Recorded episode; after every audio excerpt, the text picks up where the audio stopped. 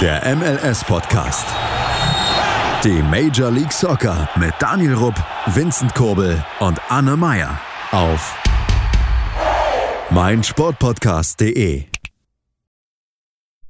Herzlich willkommen zur 144. Folge des MLS-Podcasts auf meinsportpodcast.de. Herzlich willkommen, Daniel. Herzlich willkommen hier auf meinsportpodcast.de. Und herzlich willkommen, Vincent. Hallo. Wieder alles sehr herzlich. Und es geht natürlich weiter mit dem Spielerquiz, um ein bisschen warm zu werden. Und eigentlich hatte ich angekündigt, dass meines heute sehr, sehr schwer werden wird. Ich habe aber den Spieler nochmal gewechselt. Einfach deshalb, weil der Spieler mir in der letzten Woche bei Vincents Quiz die ganze Zeit durch den Kopf ging. Und ich die ganze Zeit dachte, das muss doch dieser Spieler sein. An irgendeiner Stelle wusste ich dann, er kann es nicht sein. Allerdings dachte ich mir, dann machen wir doch diese Woche diesen Spieler und die schwere Person wird dann beim nächsten Mal, wenn ich dran bin, folgen. Ich verrate schon mal so viel. Ich spreche natürlich nicht über einen Amerikaner. Ich spreche über eine Person, die ist durchaus bekannt, den einen oder anderen, möglicherweise.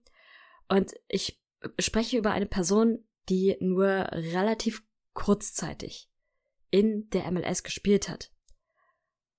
Ein Jahr, nicht mal ein Jahr, um genau zu sein, aber eine Saison. Äh, das ist schon ein bisschen länger her, so viel sei gesagt. Und Stefan in dieser Eigner. Saison.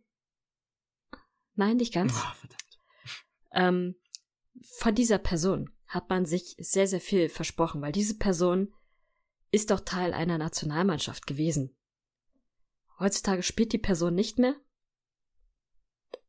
Aber ja, hat auf jeden Fall, glaube ich, bei vielen, vor allem in der Nationalmannschaft und natürlich vor allem in den Stationen, die diese Person davor hatte, stark beeindruckt, um es mal so zu formulieren. In der MLS dagegen kläglich enttäuscht. Das war für beide Seiten wahrscheinlich eine Enttäuschung. Sowohl für die Person selbst, wie auch für die Liga und das Team, für das die Person gespielt hat. Und ja, man trennte sich nach einer Saison, ohne wirklich, sagen wir mal, Fußstapfen hinterlassen zu haben. Also ich glaube sogar, dass viele auch aus Deutschland, die diese Person kennen könnten, sich heute gar nicht mehr groß daran erinnern, dass diese Person jemals in der MLS gespielt hat. Habt ihr mit diesen sehr groben Informationen vielleicht schon eine Idee, was es sein könnte? Ähm, ist es ein ehemaliger New York City-Spieler? New York City? Mhm. Nee. Ah, okay. Also du meinst New York City FC, ja. oder? Nein. Ich, Der Spieler ist Europäer, oder? Ja, genau. Ich verrate auch schon mal so viel. Die Person hat in der MLS zu einer Zeit gespielt, wo es den New York City FC noch lange nicht gab. Oh, okay. Und diese Person hat insgesamt 16 MLS-Spiele hinter sich gebracht und dabei eine Torvorlage gemacht. Außerdem fünf Playoff-Spiele. Mehr aber auch nicht. Also es war eine sehr kurze Saison für diese Person. Ich will gar nicht die anderen Stationen sagen, weil dann wird's ehrlich gesagt zu leicht. Diese Person beendete danach auch die Karriere und ist aber ja, Mittelfeldspieler ganz klassisch, vor allem im defensiven Mittelfeld unterwegs gewesen. Was könnte man noch verraten, um es nicht zu leicht zu machen? Ich habe eine Vermutung, ich weiß halt wirklich jetzt nur nicht, welche Position der spielt. Reden wir über einen Deutschen? Nee. Ja, wir reden über einen Deutschen. Ein Deutsch tatsächlich. Der hat auch damals, als er dort gespielt hat, gab es noch nicht mal die Sounders. Exakt. Es ist schon ziemlich lange her. Aber damals gab es schon Vincent, oder? ähm, Vincent, welches Baujahr bist du? 99. Ja. Damals. Knapp. Hat er bei den Metro Stars gekickt. Das ist korrekt. Ich glaube, du hast die richtige Fährte. Ich, ich gebe mal den besten Tipp.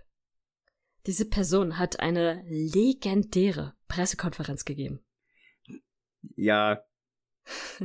Ich hätte ich jetzt, ich jetzt auch ohne gewusst, Vincent. Ja, weiß ich. Äh, Hast du eine Idee? nee. Ein deutscher Nationalspieler, der bei den Metro Stars gekickt ist hat. er nicht sogar auch mit einer Re mit Rekordnationalspieler, wenn mich nicht alles täuscht? Meiste Länderspiele? Gut möglich, Warte mal, gut möglich. legendäre. Weiß ich gerade nicht. Äh, also hat er die Pressekonferenz, hat er aber in seiner europäischen Zeit gegeben, oder? Nein, diese Pressekonferenz hat er bei seiner Die ist schon ein paar Jahre Ankunft alt. In New York gegeben. Ach, du meinst die? Ja, genau. Ja gut, okay, die Person Ja, hatte mehrere, aber das ist die auf die MLS bezogen. Nee, ich komm glaub nicht drauf. Der Spieler, zumindest Der bekam Kerl er, hatte vier, hatte der vier Frauen oder fünf oder sechs oder weiß man das nicht? Ach, keine Ahnung, der ich, Dude. ab- ich habe mir da jetzt Also- so seinen, Nationalspieler mit Pressekonferenzen und mehrere Frauen, da fällt mir auch nur der gute Lotta ein. das ist korrekt. Lothar Matthäus, der 99 2000, also er, ich glaube 99 war's, äh, für die Metro Stars spielte, aber das war halt nur ein kurzes, ja, Intermezzo Intermezzo. könnte man nennen. Nee, es war, es war 2000 war's. Und äh, diese legendäre Pressekonferenz war, wie er mit seinem äh, bröckelhaften Englisch dann so ein paar Sätze sagte, man anhand derer aber schon merkte, dass er noch, noch nicht so richtig viel Bezug irgendwie zur MLS hat.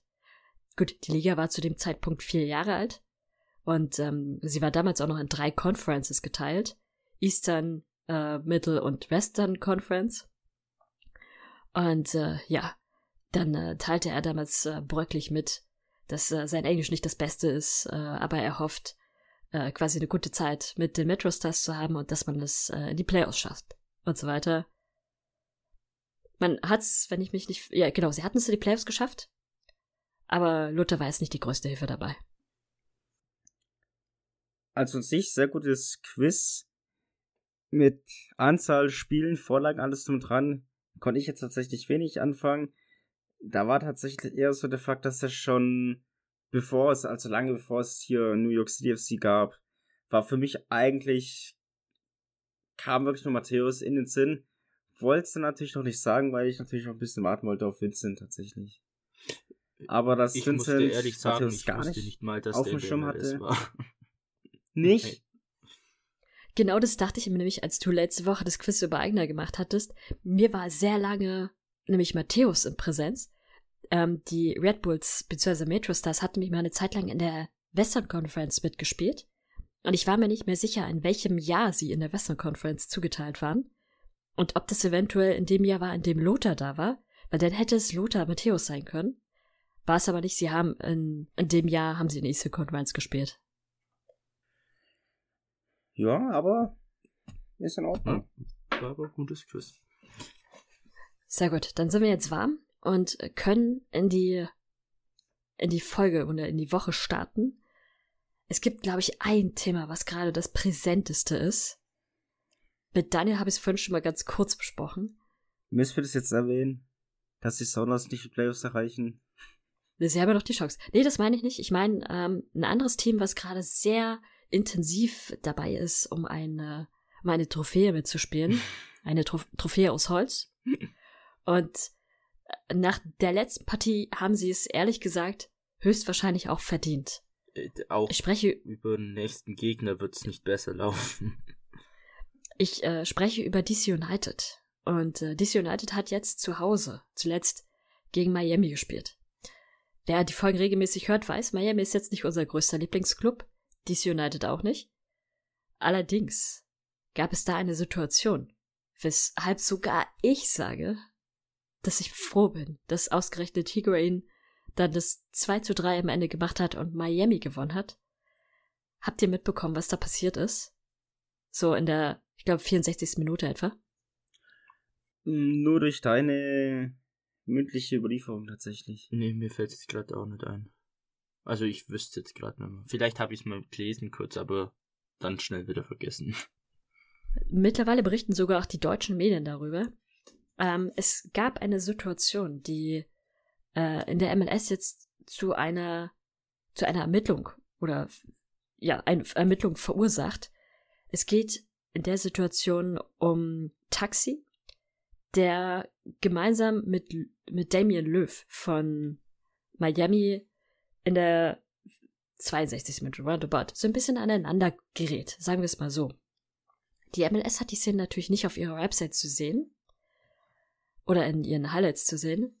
Was man dann allerdings gehört hat oder mitbekommen hat. Zuerst bekommt äh, Taxi die gelbe Karte, Löw bekommt auch noch eine. Allerdings geht der Schiedsrichter auch zu beiden Trainern und spricht mit beiden Trainern. Und Rooney wechselt Taxi daraufhin sehr, sehr schnell, wenige Minuten später, aus. Und im Nachhinein wurde dann auch klar, warum. Es gibt die, wie sagt man das am besten, die Beschwerde einer rassistischen Beleidigung von, von Taxi Löw gegenüber. Und ich zitiere jetzt mal Neville im übertragenen Sinne. Das ist das Schlimmste, was man zu einem Menschen sagen kann. Es wird nur so gesagt, was genau diese rassistische Beleidigung war, aber anhand der Interviews, die man so gelesen hat, gerade von Neville, muss man davon ausgehen, dass es dieses eine Wort ist, was definitiv nicht auf einen Fußballplatz gehört. Die Reaktion von Rooney dagegen, gut, er hat den Spieler rausgenommen, aber wahrscheinlich auch deshalb, weil er wusste, dass äh, mit ihm das Temperament der heute ein wenig durchgeht und äh, er kurz davor ist, die rote Karte eh zu kassieren. Von daher blieb ihm da gar nicht viel anderes übrig. Rooney sagte danach, ähm, dass es jetzt eine Ermittlung der MLS geben wird oder eine Überprüfung und äh, dass er quasi erstmal viel mehr nicht dazu sagen kann. Das Problem, was ich jetzt gerade ein bisschen sehe, wenn sich das bestätigen sollte, stelle ich mir ein wenig die Frage, wie möchte die MLS in dieser Situation korrekt bestrafen?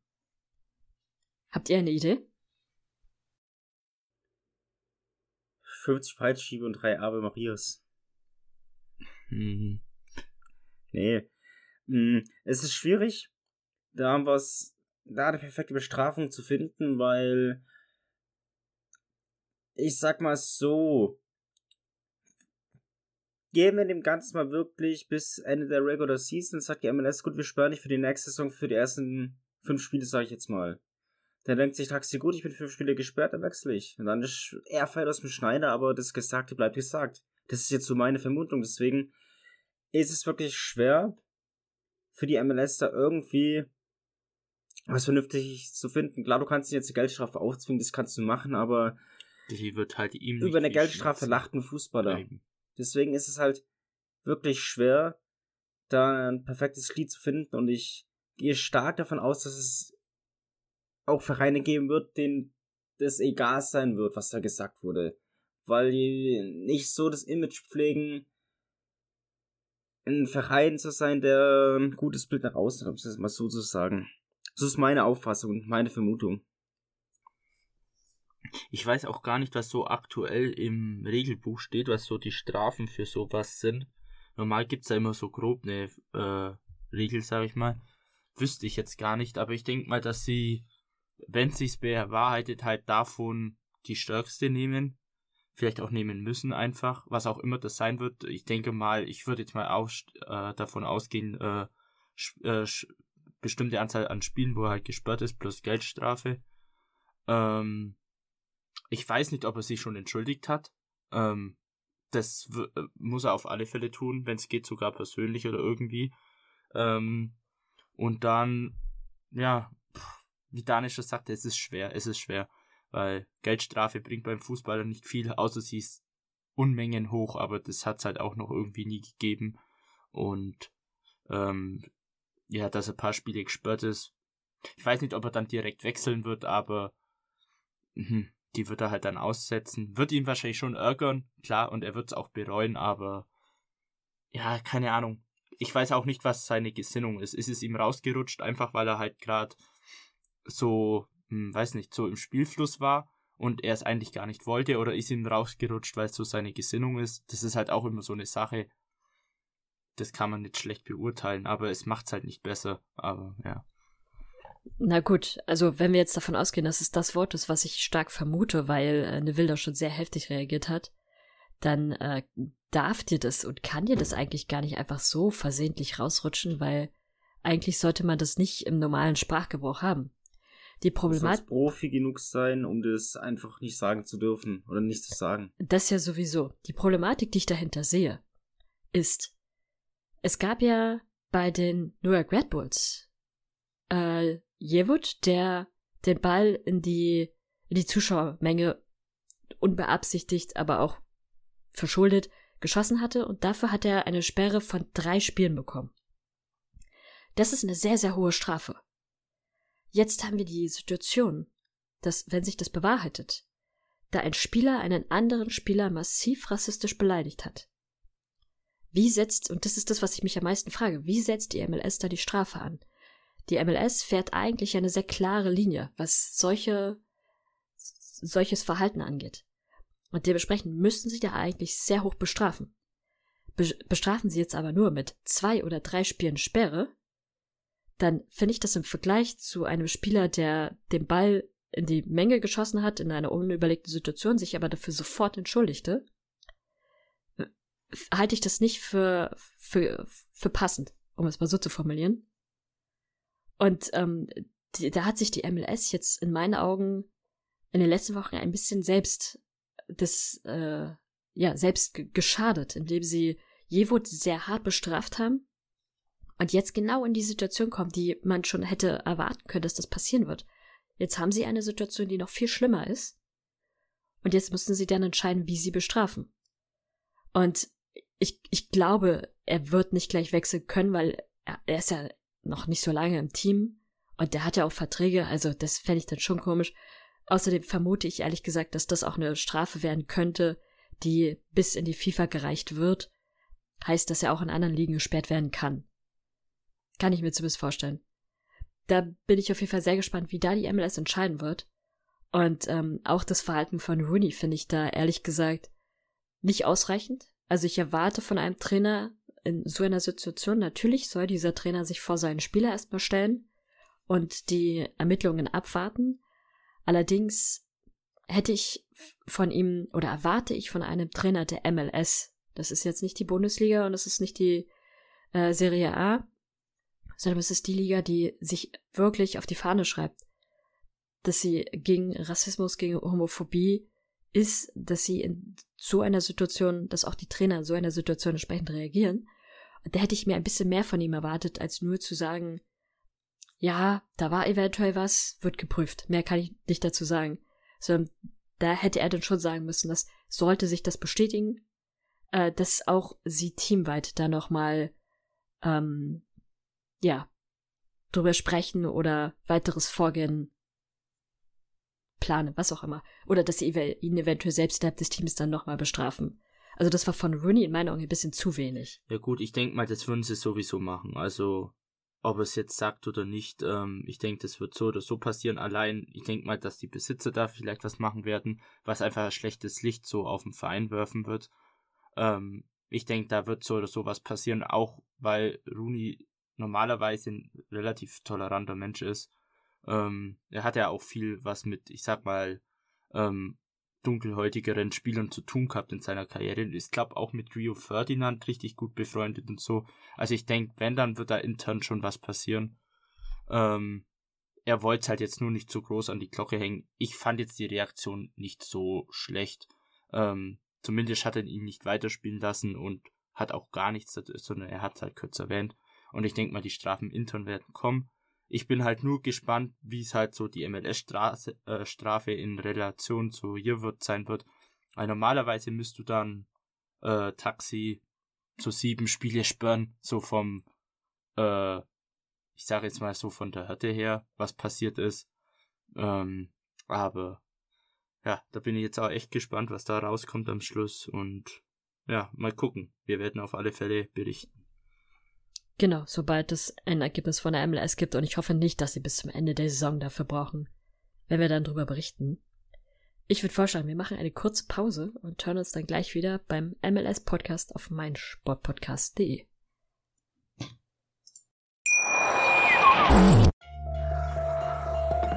Vernimmt sich, was man will, dann wilde Gerüchte Stillstand. Fast nichts davon stimmt. Tatort Sport. Wenn Sporthelden zu Tätern oder Opfern werden, ermittelt Malte Asmus auf meinsportpodcast.de. Folge dem True Crime Podcast, denn manchmal ist Sport tatsächlich Mord. Nicht nur für Sportfans. Willkommen zurück beim MLS-Podcast auf meinsportpodcast.de. Und wir gehen mal weiter in die MLS. Ein bisschen was ist ja passiert. Nicht nur, dass äh, Miami gewonnen hat in DC. Habt ihr die Partie Columbus gegen Portland mitbekommen? Oder habt ihr sie zufällig gesehen? Nee, ich habe zwar wieder MLS geguckt, aber nur bis, ich glaube, Austin Nashville oder so. Alles danach nur Highlights oder das meiste. Also ja, Columbus Portland Highlights halt. Weil, also. Sag mal so, jeder Punkt für Portland ist ein Punkt zu viel. Deswegen nein. Also dieser, dieser Punkt war auch ein bisschen witzig, auf jeden Fall. Weil Columbus hat, ich glaube, 93 Minuten oder so geführt. Und das war einfach wieder so ein typisches Columbus-Spiel. Äh, man denkt eigentlich schon, sie, sie haben jetzt gewonnen, das Ding ist durch. Und dann kassieren sie da wirklich in der 94. Minute noch den Ausgleich und die Art und Weise, wie sie ihn kassieren, ist schon ein bisschen absurd, weil der, der, der Ball ist erst im Strafraum, wird dann nochmal rausgekickt und dann stehen da drei Verteidiger, äh, die sich allesamt nicht so richtig rühren und äh, dann fällt plötzlich äh, doch der Ausgleich, wenn man dann von außerhalb des Strafraums einfach mal abzieht. Und was ich eigentlich am allerinteressantesten fand, war, wie Room nach der Partie, also der, der Torhüter von Columbus, sich ein bisschen äh, mit den Fans anlegte. Und äh, die, die Fans regten sich ein bisschen drüber auf, warum er da nicht mehr an diesen Ball gekommen ist. Ich würde ihm da ehrlich gesagt gar keine Schuld geben, weil er ihn sehr, sehr spät sieht. Davor stehen drei Verteidiger, die komplett ihren Job versagen. Und er soll es da am Ende dann ausbaden, das weiß ich nicht, sehe ich nicht, ich gebe ihm da keine Schuld, sondern ich fand sogar, dass er in meinen Augen in dieser Partie der beste Spieler von Columbus war. Und äh, er wird auf jeden Fall bei Twitter so ein bisschen angepöbelt. Äh, nach dem Motto, warum hält er den denn nicht? Und dann, äh, ja, pöbelt er mal so ein bisschen zurück nach dem Motto, komm her und sag's mir ins Gesicht. Also, das ist auch schon. Stimmt, das war ja der Tweet. Das, ähm, man, man merkt so ein bisschen, da ist gerade ein bisschen Feuer bei Columbus, was auch klar ist, weil ihre, ihre Situation ist äh, nicht so geeignet. Sie sind gerade auf Platz 8 in der Eastern Conference. Vor ihnen ist Miami auf Platz 7 mit dem letzten Playoff-Platz derzeit. Beide sind, beide sind punktgleich. Und dass sie jetzt in dieser Partie nur ein 1-1 äh, bekommen haben, hilft natürlich da nicht besonders viel. Aber ja, das, also es war schon sehr interessant, dass jetzt auch die Spieler so ein bisschen mit den Fans sich da anbitschen, obwohl es ein bisschen, ja, obwohl es sehr unnötig ist. Ehrlich gesagt. Von beiden Seiten. Ja, musste nicht sein. Und mein Gott, ich, fra ich frage mich, wieso er sich so aufregt. Er spielt bei Columbus. Was erwartet er für Spiele? ja, ich finde, darum geht's. Du musst dich halt nicht für jeden, von jedem Drecksfan einfach nur anbitschen lassen. Nee. Das ist, kann ich schon verstehen, dass Eloy Room da ein bisschen ausgetickt ist, ist, weil ist halt er hat sein Bestes gegeben. Und wenn es am Ende 1-1 steht, weil dein Team entweder zu blöd ist zum Verteidigen oder zu blöd ist zum Treffen, dann ist es nicht die Schuld des Torhüters. Es ist halt wie, man kann es ja gut vergleichen, ich glaube, das hat auch jeder mitbekommen, wie äh, in der Bundesliga mit Gikiewicz zu Bremen. Mein Gott, es ist halt so, hm, du musst dir viel hören und vieles muss halt auch nicht sein, was so Fans reinrufen, vor allem wenn es halt persönlich wird. Und keine Ahnung, einerseits muss man sagen, du musst halt sportlich genug sein, einfach diese ganzen Scheiße zu ignorieren. Aber irgendwann geht es halt auch echt unter die Haut und ähm, da musst du halt aufpassen, dass du nicht, wenn du schon reagierst, einfach so sportlich wie möglich reagierst, um so wenig wie möglich Angriffsfläche zu bieten. Und aber das, das hat jetzt ein Gikiewicz als Beispiel gemacht. Ich meine, er hat den Elfmeter gehalten genau. und hat dann zu den Bremer Fans gesagt, hey, sei mal bitte leise. Was halt, wenn es, ich finde es ja, er, ich gebe da auch vollkommen recht. Was ich halt ein bisschen unnötig fand, war halt einfach, er hat zum Beispiel viel zu lang diese Geste gemacht. Und dann hat er nochmal eine andere Geste gemacht, mit Zeigefinger auf den Ja. Mund und so. Da, darum, darum geht's ja. Ja, ich, ich sage jetzt mal so, ähm, sportlich genug wäre es gewesen, der hat den Elfer gehalten und hätte dann vielleicht kurz die Hände so hinter die Ohren, so, ich höre euch nicht, so. Und dann gleich wieder weg. Dann wäre es normal gewesen. Aber er hat es dann halt nochmal gemacht und nochmal gemacht und wollte auch noch auf die Fans zulaufen und so. Das war dann wieder ein bisschen too much. Ähm, aber ja, es, es, es fehlt da so ein Maß und man muss sich auch echt nicht alles gefallen lassen, was die rufen. Ähm, einerseits kann man sagen, ja, einfach ignorieren die Scheiße. Ähm, aber je nachdem, wie oft und wie persönlich das wird, ist es halt oft auch sehr schwer zu ignorieren. Vor allem in einer MLS, wo die Stadien eh ein bisschen kleiner ist, wo man die Fans auch eher hört. Und ähm, Wo, wobei das ja nicht im Stadion war, sondern es war auf Twitter. Und auf das ist Twitter, auch, glaube ich, der Punkt, der ihn da am meisten aufregt. So nach dem Motto, ja, die, äh, die, ich übertrage es jetzt mal auf Deutsch, quasi die Sesselfurzer äh, auf Twitter die äh, anonymen. mache jetzt hier einen auf dicken Maxen. Also ich verstehe auch schon, dass er da ordentlich pisst ist. Witzig war übrigens auch zu sehen, wie unterschiedlich die Reaktionen auf dieses Tor waren. Völlig verständlich. Kalle Porter, Trainer von Columbus, völlig fassungslos, wie das überhaupt passieren kann in dieser Situation noch. Und auch der Rest der Trainerbank völlig fassungslos. Ähm, er, er selbst ist auch wahnsinnig ähm, wütend. Also Room ist wahnsinnig wütend auch auf seine, auf seine Verteidiger, weil die wirklich, sie stehen passiv da und machen so fast sogar noch Platz, dass man durchschießen kann. Auf der anderen Seite, die Portland Bank ist natürlich außer Rand und Band. Den Punkt nimmt man natürlich gerne mit in der 94. Minute. Ja, das ist schon. Ansonsten gab es für euch noch irgendeine Partie, die, die ihr interessant fandet? Ähm, was war denn interessant? Ja, also ich fand jetzt zum Beispiel, äh, gut, was sehr langweilig war, wo ich auch ein bisschen enttäuscht war, war New England gegen Montreal.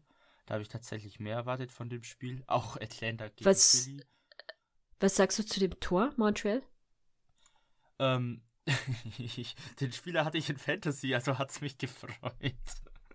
ähm, nee, äh, ja, keine Ahnung. Äh, also ich, ich fand tatsächlich, also so von der ganz, insgesamt vom Spielverlauf, muss ich sagen, war es schon verdient.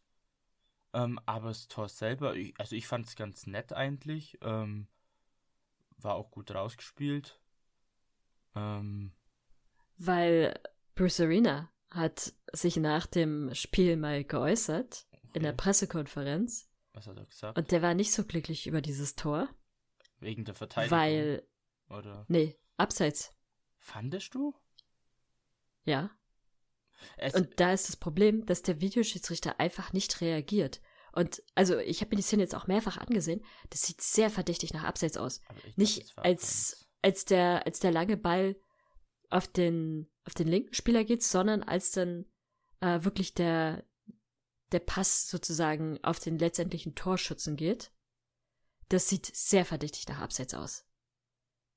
Also klar, es ist schon knapp, aber man sieht, glaube ich, schon, also beim genaueren Hingucken, dass es jetzt kein Abseits ist, ähm, finde ich, ähm, klar, knappe Geschichte, aber Also, ich finde schon, man sieht schon durchaus, dass das ein Abseits ist. Also, beide sind nicht auf gleicher Höhe, sagen wir es so.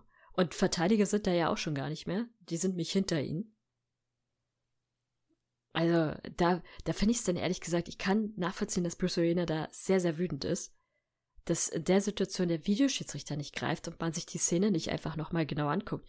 Wenn es dann am Ende heißt, okay, das ist keine Abseits, dann ist das fein. Aber dass man die Szene nicht einfach nochmal vernünftig prüft, ist halt schon schwierig. vielleicht hat er eingegriffen und hat guckt, äh, sieht verdächtig aus, nö, wir haben jetzt kein Abseits gesehen und der Schiri auf dem Platz hat jetzt auch kein Abseits pfiffen, dann sind sich ja zwei einig, so. Dann muss er, dann muss er ja nicht zum Bildschirm und eingreifen. Das kann natürlich auch Ja, sein. aber also wenn man sich die Szene ansieht, an der Stelle des Schiedsrichters hätte ich mir sie auch angesehen, weil das ist wirklich eine knappe Entscheidung. Ja, gut, aber wenn, wenn Und der du hast- du hast dieses Mittel. sagt halt auch, dann schaust du es dir halt nicht an, wenn beide sagen, ja, okay, war kein Abseits, sage ich jetzt mal.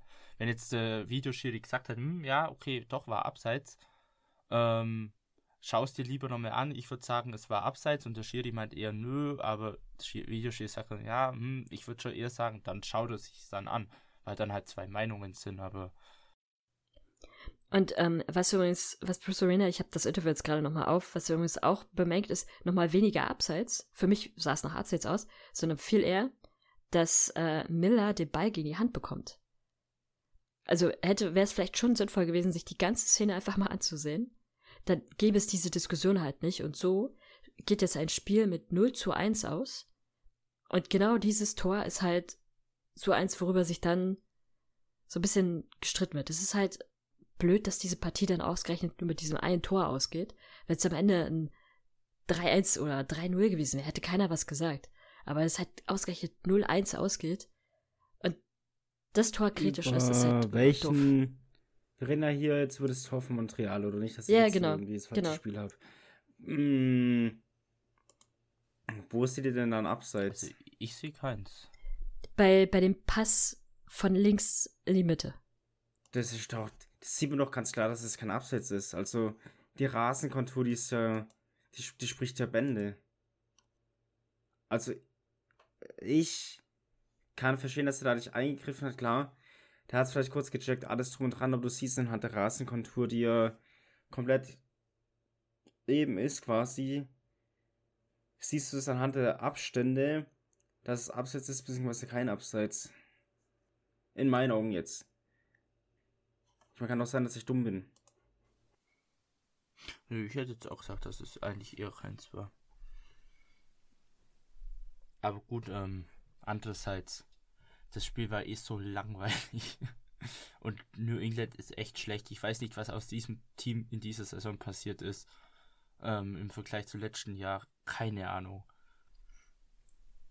Ganz anderes Ja. Team, obwohl fast alle Spieler gleich sind.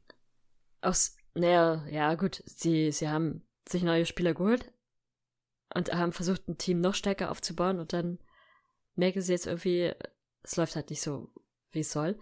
Auch sie haben noch die Chance auf die Playoffs. Und interessante Statistik, die ich gesehen habe, Bruce Arena ist in all seiner Karriere als Head Coach ist es noch nie passiert, dass er sich nicht für die Playoffs qualifiziert hat. Oh. Also vielleicht gibt es ja noch mal einen Last-Minute-Run von den Refs und dann sieht man sie doch noch in den Playoffs. Äh, vier Spiele bleiben immer übrig. Das kann ich mir nicht vorstellen, weil die müssen beide Spiele gewinnen und Columbus und oder Miami eines gewinnen. Na gut, das möglich ist es auf jeden Fall. Ja, mö- möglich ist es, deswegen haben sie ja noch kein E.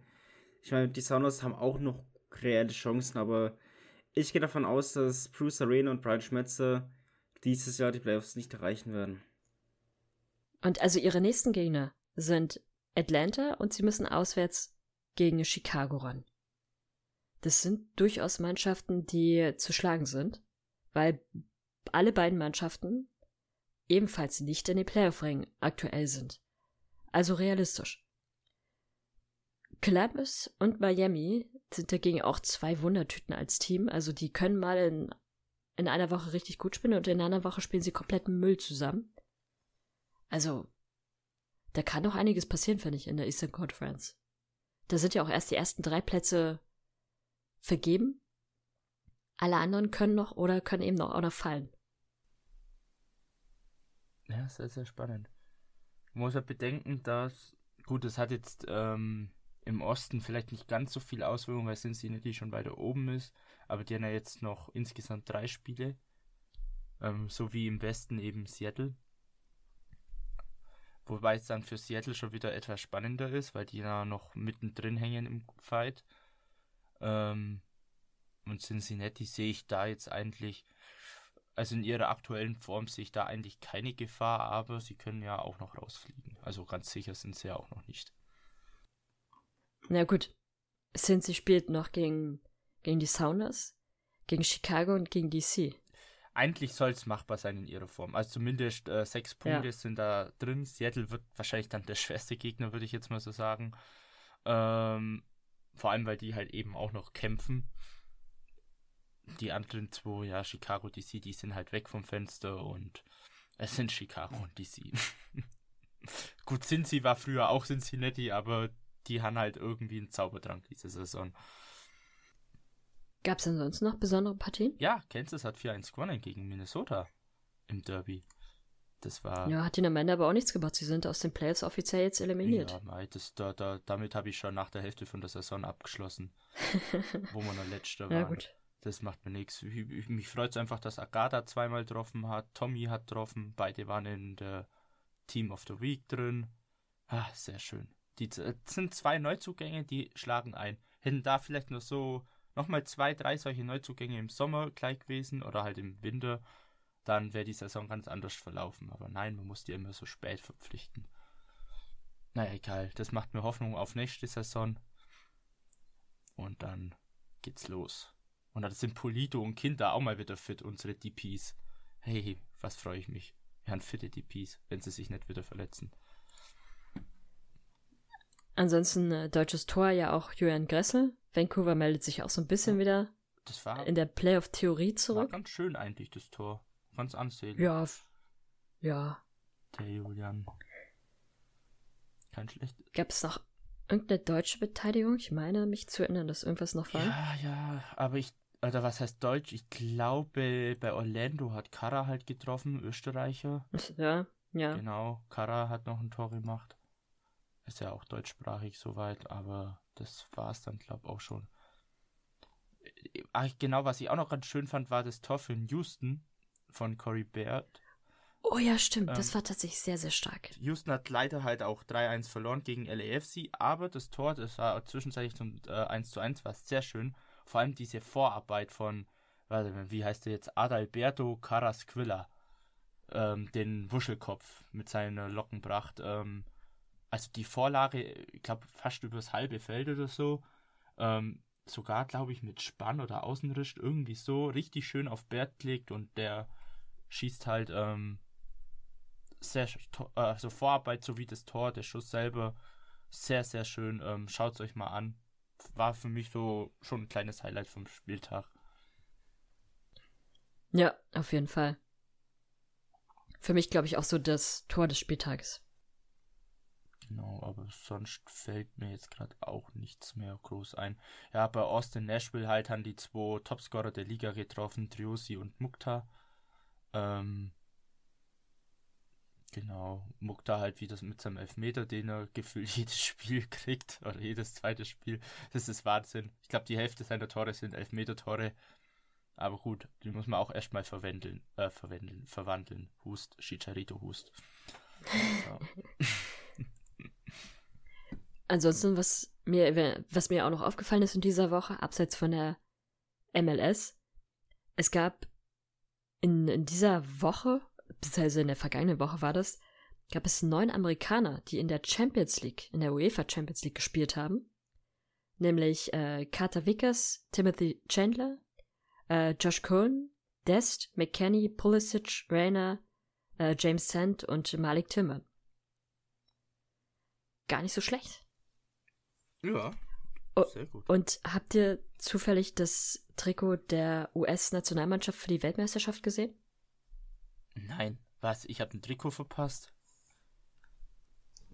Ja, Nike hat doch jetzt in der vergangenen Woche das Trikot oder die Trikots bekannt gegeben. Ich weiß nicht, ob sie denselben Stil haben. Ich habe die Nike-Trikots, glaube von England gesehen. Wenn sie so im selben Stil sind, dann sind sie nicht schön.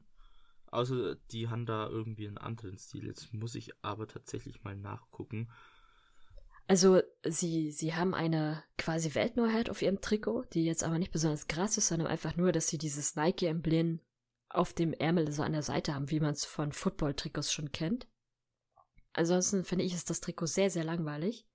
Allerdings, ich weiß gar nicht mehr, wer es war, aber irgendein äh, einer der MLS-Experten, die man so aus dem Medienbereich kennt, äh, Matthew Doll war's, hat herausgefunden, woran ihn dieses Trikot erinnert. Und äh, ich würde den Tipp geben, seht euch erst das Trikot der USA an und dann googelt mal Marshmallow Man. Dann wisst ihr Bescheid. Ähm, oh, wann haben die das Trikot gepostet? Oh, ist schon ein paar Tage jetzt her wieder. Ah, ich glaube, da habe ich einen kleinen Ausschnitt. Er hatte so ein, so ein, so ein rotes Element da unten äh, am Brustbereich, Kragen. Ja, Mitte. ja, genau. Oh, das ist so hässlich. Nee, nicht, nicht rot. Es ist, es ist, also sie haben so ein blaues Element im Kragen. An den Ärmeln haben sie nochmal so rote Elemente und dann darunter dann das Nike-Emblem. Ah ja, da, jetzt habe ich Nee, gefällt mir gar nicht. Also ich finde das total hässlich. Ich finde dieses, ähm, das ist dieses Nike-Muster, was sie haben. Die haben ja ähm, dieses blaue Emblem Ja, ja. bei vielen Trikots, ähm, auch im Vereinsbereich, sind ja da sozusagen die Schultern abgehoben. Man sieht es ja auch leicht, dass, dass diese Spitzen von diesem blauen Element eben, dass da so Nähte en- entlang gehen, wo eben die Schultern so abgetrennt sind. Und viele Vereine haben dann, dann drunter wieder eine andere Farbe oder das auf den Schultern ist anders farbig. Und ich finde das so potthässlich.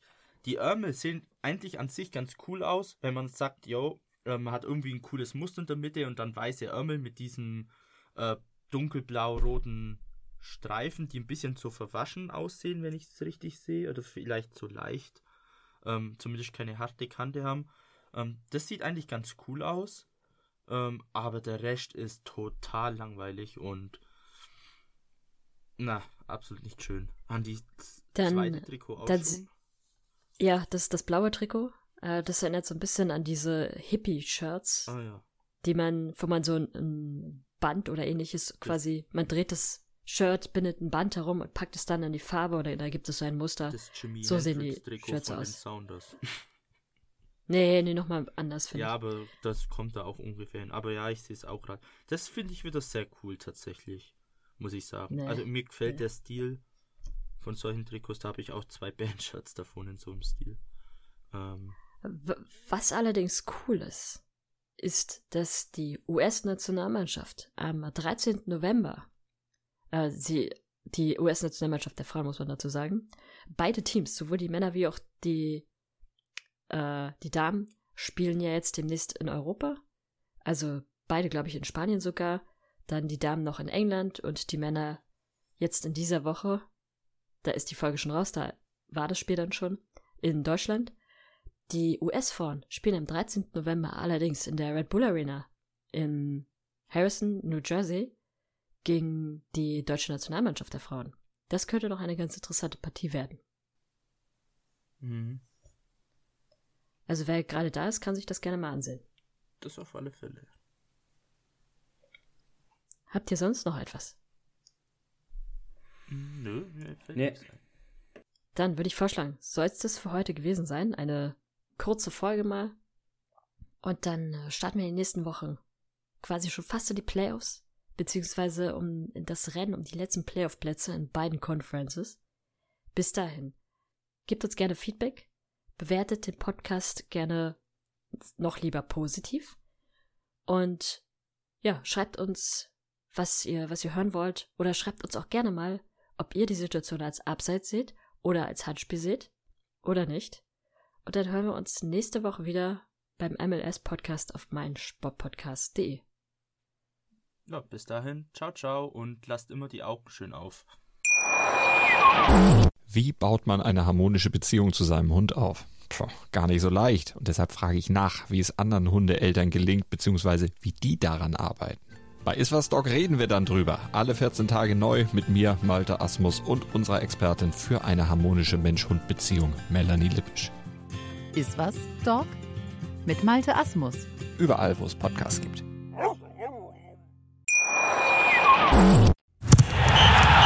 Der MLS-Podcast. Die Major League Soccer mit Daniel Rupp, Vincent Kurbel und Anne Meyer auf meinsportpodcast.de.